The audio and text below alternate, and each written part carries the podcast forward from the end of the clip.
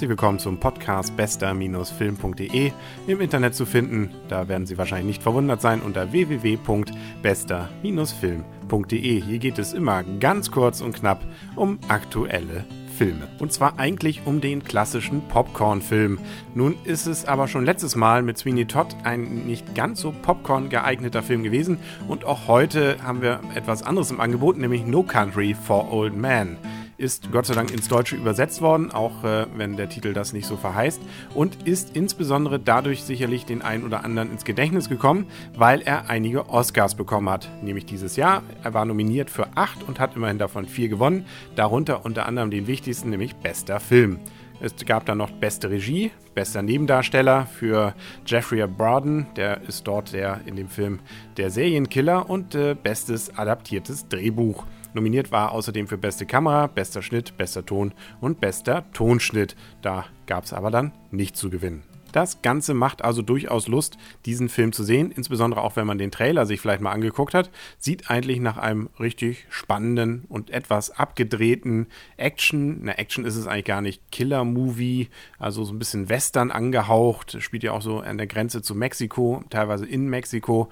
Also macht eigentlich alles in den Eindruck nach einem richtig netten Kinoabend, auch für Leute, die eigentlich so auf Kunstfilme nicht so stehen ja, so habe ich es mir dann auch angetan und äh, muss sagen, ganz so grandios fand ich ihn nicht. Also wahrscheinlich künstlerisch ist das Ding sowas von toll. Das will ich jetzt auch gar nicht äh, kleinreden. Nur äh, für jemanden, der einfach so auf Popcorn-Kino steht, ist es an einigen Stellen eher etwas langwierig das ist einerseits auch die Stärke des Films. Also da muss ich auch durchaus recht geben. Man kann sich da in diesen Film auch fallen lassen. Es gibt wunderschöne Landschaftsaufnahmen. Das Ganze ist nicht so hektisch geschnitten, wie man es vielleicht von einem Born Identity oder sowas kennt, wo es eigentlich nur wackelt und man eigentlich nichts halbes und nichts Ganzes so mitbekommt.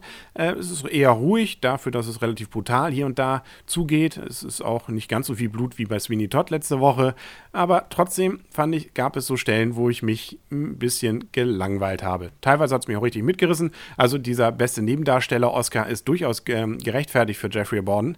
Der hat nämlich richtig grandios diesen psychopathischen Killer gespielt. Aber fangen wir ganz vorne an. Worum geht's eigentlich? Wir haben hier einen ja, wie soll man sagen, Western-Menschen, also jemanden, der so auf dem Land wohnt mit seiner Frau in relativ kargen und erbärmlichen Verhältnissen. Der geht auf die Jagd und entdeckt dabei in der Prärie ähm, ein paar tote Mexikaner, die wohl wahrscheinlich, nee, das ist eigentlich auch ziemlich gesichert, um Drogen ähm, sich gebalzt haben und gekämpft haben, haben leider unterlegen, die sind nur alle tot. Die Drogen sind erstmal noch da. Unter anderem, dann sucht er noch ein bisschen weiter, findet er noch weitere Tote und auch einen Koffer mit, ich glaube, 1,5 Millionen Dollar. Die nimmt er sich, geht damit nach Hause und äh, macht dann leider, nein, leider nicht einen Fehler. Er ist eben wahrherzig. Einer von diesen Mexikanern lebte nämlich noch. Da geht er wieder hin, will dem eigentlich was Gutes tun, zumindest Wasser bringen und wird dann leider dabei aufgegriffen bzw. wird dabei beobachtet. Man verfolgt ihn, er kann entkommen, aber nun ist man ihm auf, die, auf den Fersen und er versucht eben mit seiner Freundin, die will er erstmal wegschicken, ansonsten auf die Flucht zu gehen. Und nun sieht man also immer diesen psychopathischen äh, Serienkiller, der auf seine Fährten angelegt ist, noch ein zweites angelegt. Es gibt noch ein paar Mexikaner, die auf ihn angelegt sind. Und so jagt man sich dann so in der südlichen Hemisphäre von USA und im nördlichen Mexiko. Der Serienkiller ist dabei, wie gesagt, wunderschön diabolisch gelungen. Ist auch jemand, der eher auf weiße Handschuhe setzt. Also er versucht sich eigentlich wenig schmutzig zu machen. Ist auch hart im Nehmen, wäscht sich immer die Hände nach einem oder mehrmals die Hände nach einem Mord. Oder auch, wenn er sich selber dann operieren muss, weil er angeschossen wurde, dann legt er erstmal eine Plane aus, damit er ja nicht das Hotelzimmer platt macht. Aber ansonsten ist er einfach nur schrecklich, schrecklich böse. Worauf der Film eigentlich auch verzichtet, ist auf großartige Action-Szenen. Also das hätte ich jetzt auch nicht erwartet und das muss man ja auch nicht immer haben. Also es gibt jetzt keine großartigen Verfolgungsjagden oder Schießereien oder sowas. Das geht eigentlich immer relativ ruhig ab. Es fließt durchaus hier und da ein bisschen Blut. Ein, zwei Stellen sind auch etwas eklig, aber es ist wie gesagt ein ansonsten relativ für dieses Thema sehr ruhiger Film, der sich auch Zeit lässt, ein bisschen Landschaft zu zeigen, ein bisschen die Charaktere sich entfalten zu lassen, auch mal etwas länger auf eine Tür starren zu können und und und.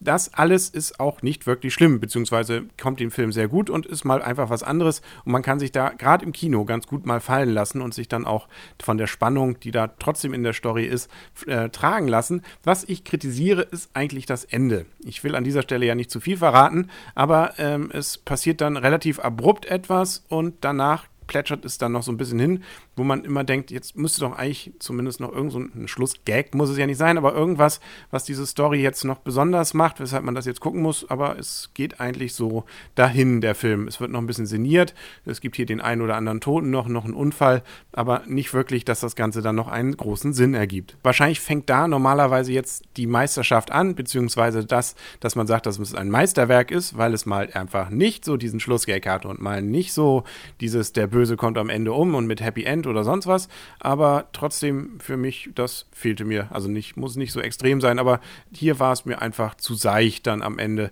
Und äh, ich habe auch nicht so richtig da jetzt äh, gewollt, dass ich da jetzt lange drüber nachdenke über dieses Ende, wo kann das Geld jetzt geblieben sein?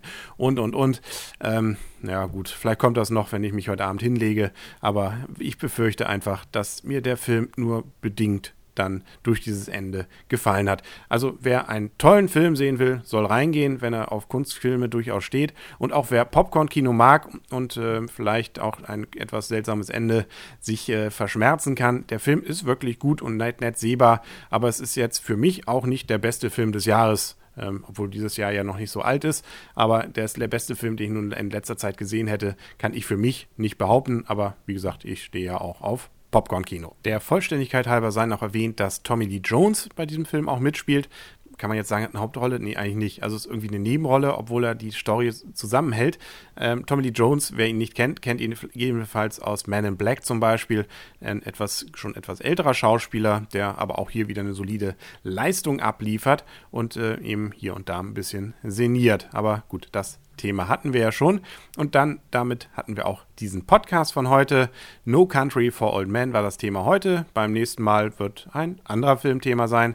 Das war heute der Podcast von bester-film.de. Mein Name ist Henrik Rasemann und damit ist No Podcast for Young Men oder so ähnlich auch vorbei. Auf Wiedersehen.